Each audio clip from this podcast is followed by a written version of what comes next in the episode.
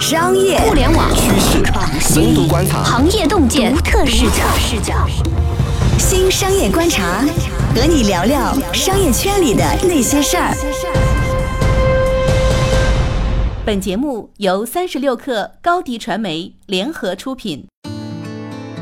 大家好，欢迎收听这一期的新商业观察，我是老马马金南。我是三十六氪的深度报道主编杨轩。嗯，轩轩呢？呃，今天凌晨呢、咱们录节目这个凌晨啊，是苹果的秋季发布会啊，对，美国时间早上十点。早上十点，那么我们是凌晨了啊。那么苹果发布会呢，历来被誉为是科技界的春晚啊。这个春晚你看了没看啊？这个春晚，我们三十六氪是派了记者去现场去看了那个苹果那，就是全透明，然后他们那个发布会应该是在那个地下嗯，举行的，就是呃，这一期呢，反正新品发布主要是那么三个产品，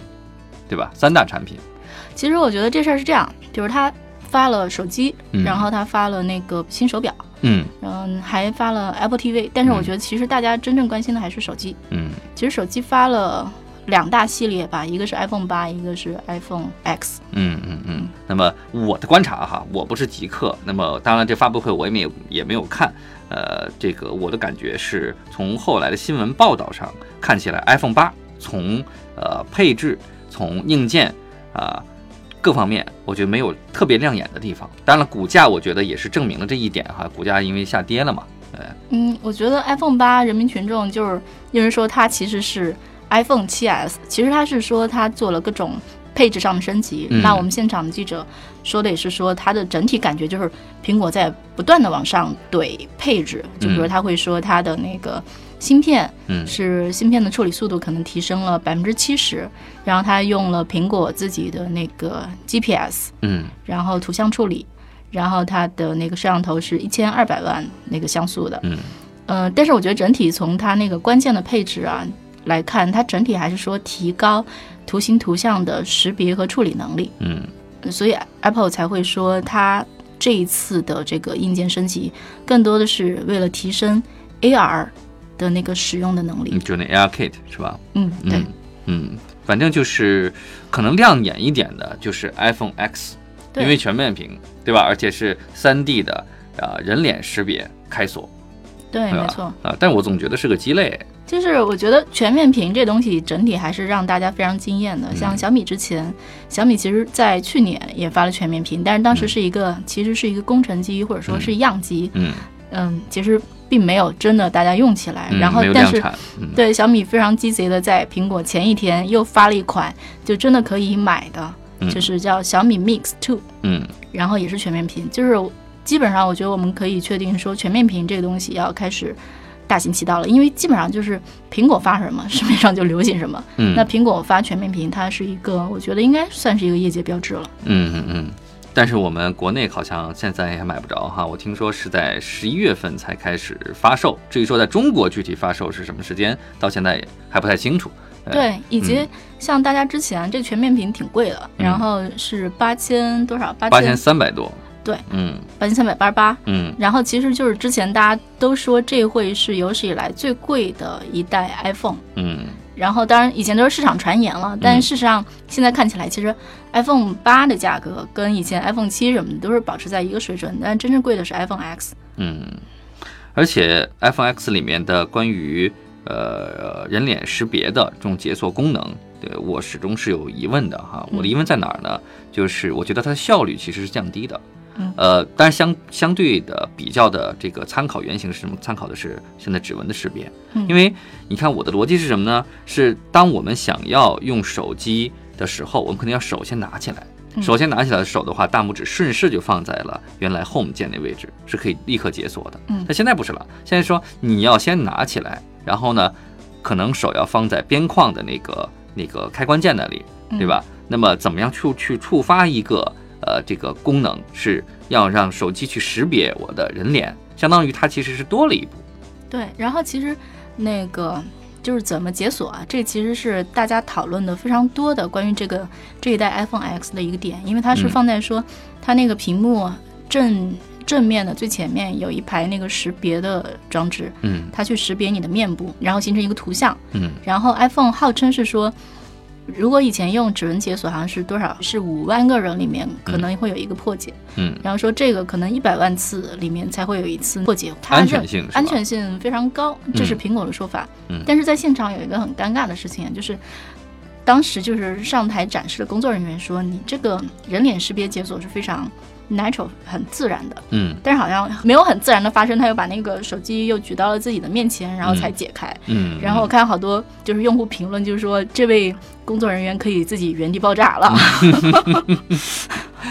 反正呃，确实听起来是一个比较极客的一个创新的呃功能，很好玩儿。嗯但是呃，如果单纯从这个用户体验上来讲的话，我觉得可能它还有很长一段路需要去走。因为它肯定没有那么的稳定，就像我嗯刚刚讲的。然后像那个，你看刚刚发的那个小米那个 Mix Two，、嗯它的那个解锁是放在背后的，就是让它让它把 Home 键那个指纹的那个那个模块儿移到手机背面去了，嗯嗯，那肯定是相对更稳妥的一种解决方式了。嗯，对，其实我们从场景上来说，我举个例子啊，特别是咱们在北京哈，冬天，嗯，雾霾，我们戴口罩，嗯，你就想场景吧。好，我们在路 有上，道理，有道理。然后你掏出了你的 iPhone X，然后举起来，你发现根本开不了锁，要不呢，选择就是你输入密码，对对？吧？那么要不呢，就是你得摘下口罩， 好多人就是好好多网友就在下面就评论说，他说，哎呀，他说那我抢劫的时候没有办法进行面部识别，还有人说。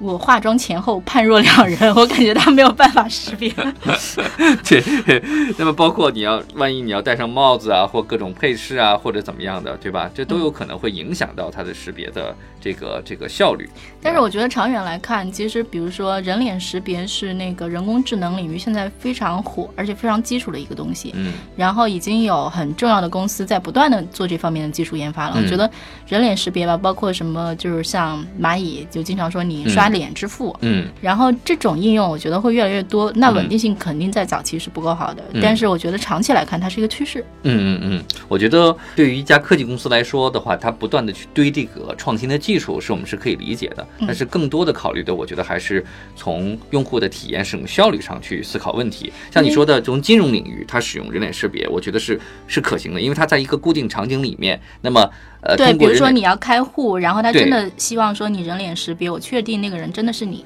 对对，而且这样的话，它其实在那个场景里面，它其实是提升了效率。对对吧？那但是我理解的是，从目前我们使用手机的这个呃整个的动作逻辑上来讲的话，其实指纹识别是最快速的，因为无论如何你都要用手去取这个手机，因为你要用它嘛，嗯，对吧？那都要用手去取。那么用手去取手机的一刹那，用指纹识别是最快速的。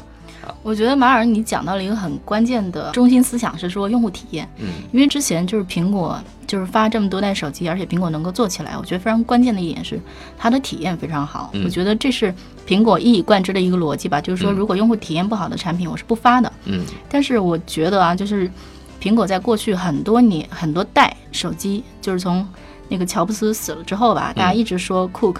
掌管下的苹果其实是相对比较平庸的，嗯它可能更关注销量，嗯然后它可能更妥协。但是我觉得就是 Cook，然后或者说苹果整体或者苹果的股东也好，嗯他们肯定是希望说苹果有大的在技术上的创新和变革的。嗯那我觉得 iPhone X 无论如何都是一个大招儿，我觉得苹果它应该是有这个紧迫性，说嗯我要体现出我真的很先进，我能够改变世界的这一面出来。嗯嗯，其实呃，我对 iPhone X 包括 iPhone 八其实是没有什么。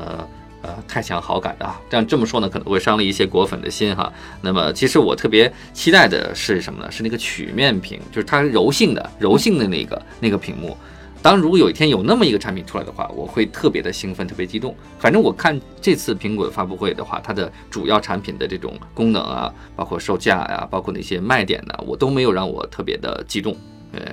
我期待的是那样的一个、那个那个产品，它柔性屏，对，来回搓，你怎么放都可以。哎，我期待是这么一个产品。我觉得那个当那个产品出现的话，我觉得才是一个真正的划时代意义你的是科技怕产品。摔吗？还是怎么样？一是怕摔，第二个呢就放在兜里面嘛，然后你你放在比较爽是吧？特别是男士嘛，男士的话经常会把屁手机放在这个裤兜里。呃屁股兜里面啊就是那个位置，然后你一坐，很容易就就就就弯了嘛， 对吧？很容易就碎了，对吧？但是我觉得那个是很有科技感的一个产品。嗯那么还有就是苹果的这个 AR Kit，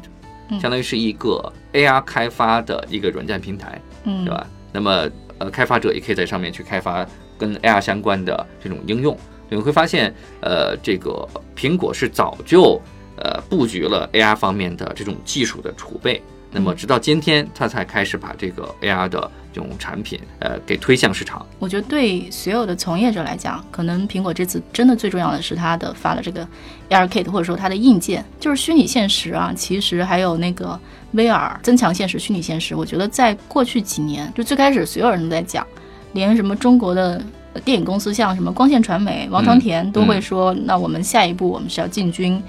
那个 VR，然后我们的电影要用 VR 来拍，嗯但事实上，你看过去几年真的是雷声大雨点小，然后嗯我们的记者基本上已经放弃写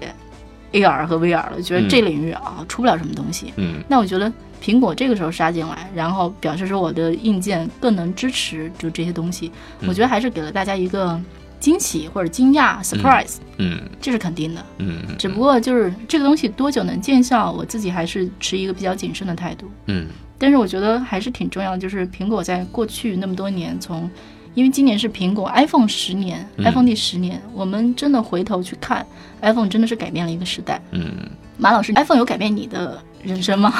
，iPhone 其实没有改变我的人生，因为我现在在用华为，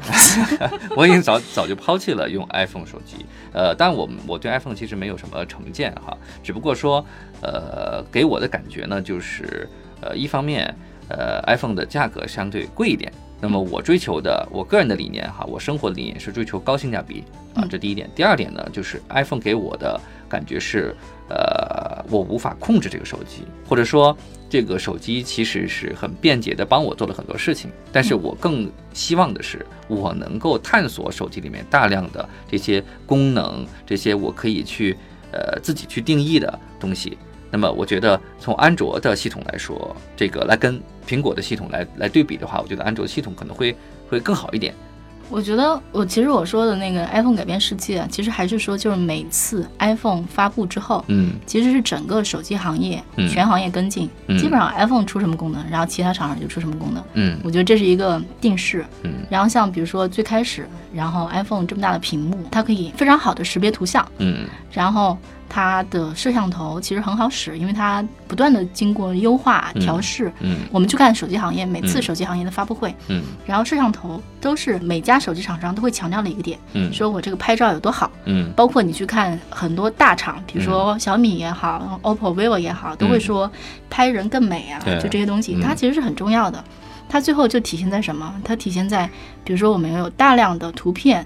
成为内容，然后在整个全网上，然后就是大家都都在看来看去的。嗯，还有就比如说包括看视频，看视频，嗯包括我觉得你看，就是最近几年最重要的独角兽之一，像快手，嗯其实我觉得也是得益于说手机行业这么多年在图像识别还有在拍摄这件事情上的发 展。嗯，但是快手用户大量他他不用 iPhone。对，就是安卓机大量跟进 iPhone 嘛。嗯，啊对其实你看到的整个市场的一个状况是，iPhone 在不断的去创新，然后引领市场风气之先。呃，但是真正大量受益的，呃，是那些安卓的用户。但是你想想啊，人类社会其实就是不断的 copy 模仿，然后模仿那个更先进的东西嗯对嗯的一个这么一个世界嘛。你不可能，我觉得这个世界不太是说你一个技术永远被版权保护。嗯，那我觉得其实 iPhone 已经攫取到了这个行业里最高最大的利润嘛。对，没错。那嗯其他人跟进一下它的技术，然后比如我用 Google 的系统，嗯我去用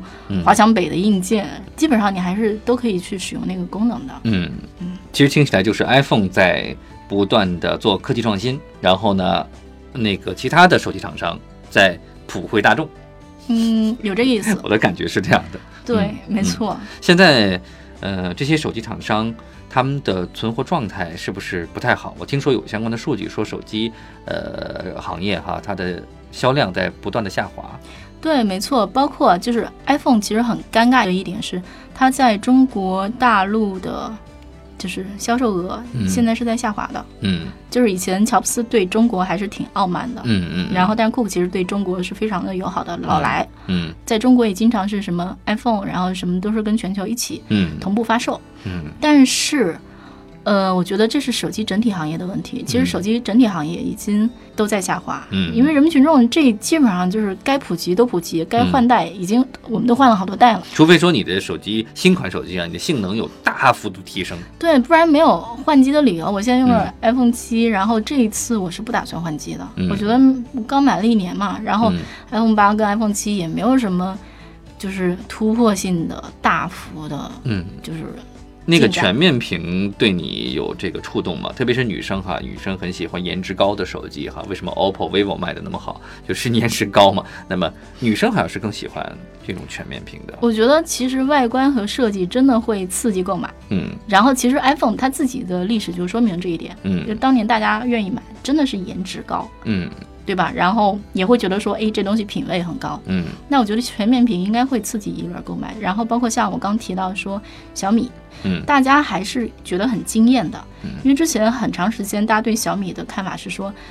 对吧？就是一个追求性价比的公司，逼格不是很高。嗯但是当它就是去年发了小米 Mix 那个全面屏，嗯到今年就是前一天吧，就嗯 iPhone 发布前一天出现对 Mix Two，我觉得大家的这个呼声还是很高的啊，嗯都会觉得说啊、这东西真的很不错。嗯但是我觉得另一方面也是说，这真的是可能对手机行业的一个刺激。嗯，像这次最贵的史上最贵的 iPhone，嗯就是八千多的这个，嗯然后小米这回它这个小米 Mix Two，它的驾驭在三千到四千块，嗯就是根据它那个存储空间的不一样。嗯它其实已经是一个高端机的市场了。你可以看见，就是说小米在攻这个市场，嗯那华为也在攻这个市场，嗯三星其实也在这个市场。对，其实整体的，我觉得手机厂商可能都意识到了说，嗯这东西追出货量可能是有点困难了。嗯那我们现在，我觉得大家整体都在做高端市场，嗯，做更好的产品，这是手机行业的一个趋势。嗯因为其实就是我们历史上去看苹果的历史，它在二零一五年到一四年，就是这中间隔了一年，它在中国区的销售额增长了，呃，两百八十亿，如果我没记错的话，嗯就是前一年还三百亿，第二年就五百八十亿美元了，嗯美元。嗯那这是为什么？因为那一年 iPhone 推出了 iPhone 六 Plus，就是一个大屏的产品，这个大屏产品卖的更贵。嗯我还记得当时就是我对这东西特别的好奇，然嗯后我还是当时在纽约出差，我在纽约的同事带着我嗯去了 iPhone 的那个专卖店，我们还特意进去看了一圈，就是为了看这个 Plus 这个产品。嗯我相信这个产品当时是给了市场很大的刺激的，就说你去卖一个高定价的产品，然后你真的能够刺激你的利润和你的收入大幅增长。嗯那我们也希望说这一次 iPhone Ten，然后或者是小米的 Mix Two 嗯。能够刺激这个市场有一个嗯更好的增长。嗯，那么也期待这些手机厂商，特别是苹果哈，因为它始终在引领科技的创新，呃，这些厂商呢能够不断的带来这种科技方面的创新和给我们的这个惊喜。对，我们也很希望说 AR、VR 行业真的能有一个新的发展，因为真的已经沉寂很久了。嗯，但我不是泼冷水，但是我总觉得手机行业的。呃，快速的爆发式的增长，然后科技创新可能也慢慢的到头了。我期待它可能是另一个承载信息、承载内容的新的设备，比如说啊、有可能是眼镜，嗯有可能还是别的，不知道。对，但我觉得可能真正的未来是，呃，新的设备。希望是，但无论如何，我们都期待技术进步嘛。嗯，好，感谢大家收听这一期的新商业观察。如果大家喜欢我们的内容，那么请大家转发、评论、点赞。或者订阅我们的栏目。嗯，好，我们下期继续聊。